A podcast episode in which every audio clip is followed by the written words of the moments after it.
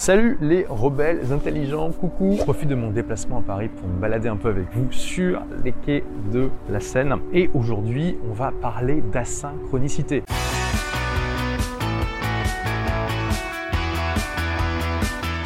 Brièvement abordé ce concept dans la vidéo sur la délégation. Aujourd'hui, on en fait une vidéo complète. C'est quoi la synchronicité? En fait, mon entreprise est basée sur un modèle de communication asynchrone. Qu'est-ce que je veux dire par là Pendant des millénaires jusqu'à très récemment, la seule manière de communiquer dans les entreprises et dans toute coopération entre êtres humains, c'était synchrone. C'est-à-dire qu'il fallait que ça soit en temps réel. C'était des réunions, c'était des discussions entre deux personnes, etc., etc. Après, il y a eu le téléphone, etc. Donc aujourd'hui, il y a cette possibilité de plus avoir d'échanges en temps réel. Dans mon entreprise, on part du principe que on décourage activement les conversations en temps réel. Pas de téléphone, pas de réunion. Ça ne veut pas dire que c'est interdit, hein. ça veut dire qu'on essaie vraiment de ne pas en faire. L'essentiel de la communication passe par Asana, un logiciel de gestion de tâches, de management, de gestion de projet, et puis les emails parfois. L'ensemble de l'équipe travaille à distance parce qu'on n'a pas besoin d'avoir de bureau physique. Toute l'équipe peut être dans le monde entier, sur n'importe quel fuseau horaire, ça n'a pas d'importance. Alors bien sûr, certains membres de l'équipe qui doivent par exemple parfois appeler des clients, bien sûr, doivent être dans une zone horaire qui n'est pas trop éloignée des clients, c'est sûr.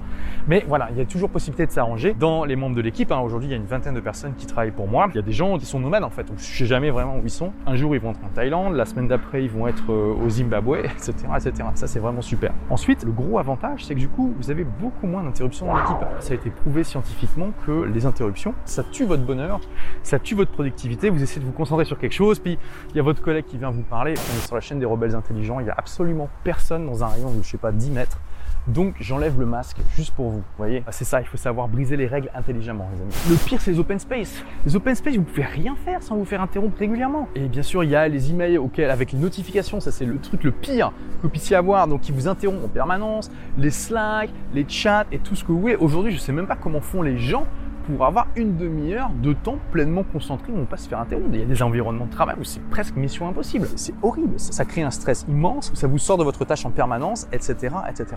Déjà, être en asynchrone, ça fait que de base, votre système d'exploitation, de gestion de projet est sain. Bien sûr, on peut avoir une entreprise synchrone et quand même se ménager des périodes sans interruption. Mais voilà, déjà en open space, c'est compliqué.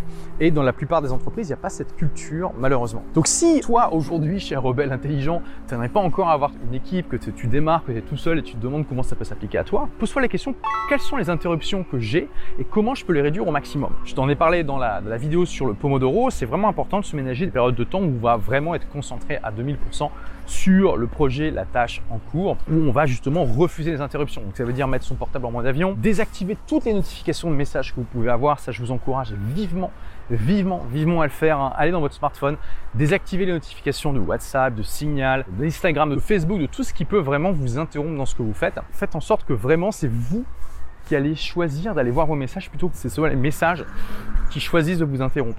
En fait, en faisant ça, vous transformez votre machine en serviteur plutôt que vous soyez le serviteur de votre machine. C'est vraiment une philosophie que vous devez adopter, que ce soit avec ou sans la synchronicité. Je vous invite, quand vous commencez à monter votre équipe, à penser à synchrone. Alors, il n'y a pas que des avantages à la synchronicité, ça c'est clair. Il y a des gens d'ailleurs qui disent, mais Olivier, c'est pas avec une entreprise asynchrone qu'on bâtit une entreprise qui fait 20 ou 100 millions d'euros de chiffre d'affaires ou un milliard. Bah déjà, moi je dis, ça dépend, ça se discute, mais c'est pas la même ambition. C'est sûr que si vous êtes extrêmement ambitieux et que vous voulez bâtir un empire énorme, peut-être que la synchronicité comme base de votre entreprise, c'est pas la bonne solution. Mais je vous invite à être bon sceptique et à tester, d'accord? Je t'invite à être bon sceptique et à tester. Ça va te servir à adopter certains éléments de l'asynchronicité dans ton entreprise, même si tu veux avoir des bureaux, des horaires de bureau, etc. etc. D'ailleurs, un autre gros avantage de la synchronicité, c'est que comme il n'y a pas d'horaire de bureau pour les membres de l'équipe, ils travaillent quand ils le veulent. Le plus important, en fait, c'est que la tâche soit finie en temps et en heure. Donc, les gens sont responsables. Et ça, je vais dire, les gens adorent il y a des personnes voilà, qui, rien que pour ça, sont super motivées pour bosser dans la boîte.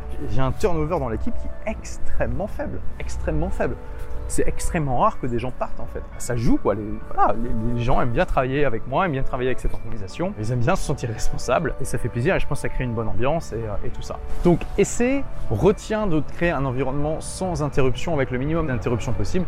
Et si tu veux en savoir plus, j'ai carrément fait une conférence entière sur le sujet donc tu peux aller la voir, on t'a mis le lien là en description. Et je te rappelle que je fais cette série de vidéos pour fêter la sortie de mon journal de productivité Agir et réussir. C'est un journal qui va t'aider à définir les objectifs qui sont les plus importants pour toi et puis à les appliquer tous les jours pour que tous les jours tu avances vers eux et que bah, j'espère dans 10 ans tu puisses accomplir tes rêves. Pour donner un coup de pouce aux librairies physiques, j'offre également une formation à tous ceux qui achètent le journal dans une librairie physique. Donc il te suffit d'envoyer une photo du ticket de caisse à message au pluriel olivier-roland.com. Et toi d'ailleurs, est-ce que tu as déjà des éléments d'insynchronicité dans ta manière de travailler avec d'autres personnes? Est-ce que tu fais attention aux interruptions? Partage-le dans les commentaires, ça sera intéressant d'avoir ton point de vue. Merci d'avoir écouté ce podcast. Si vous l'avez aimé, est-ce que je peux vous demander une petite faveur?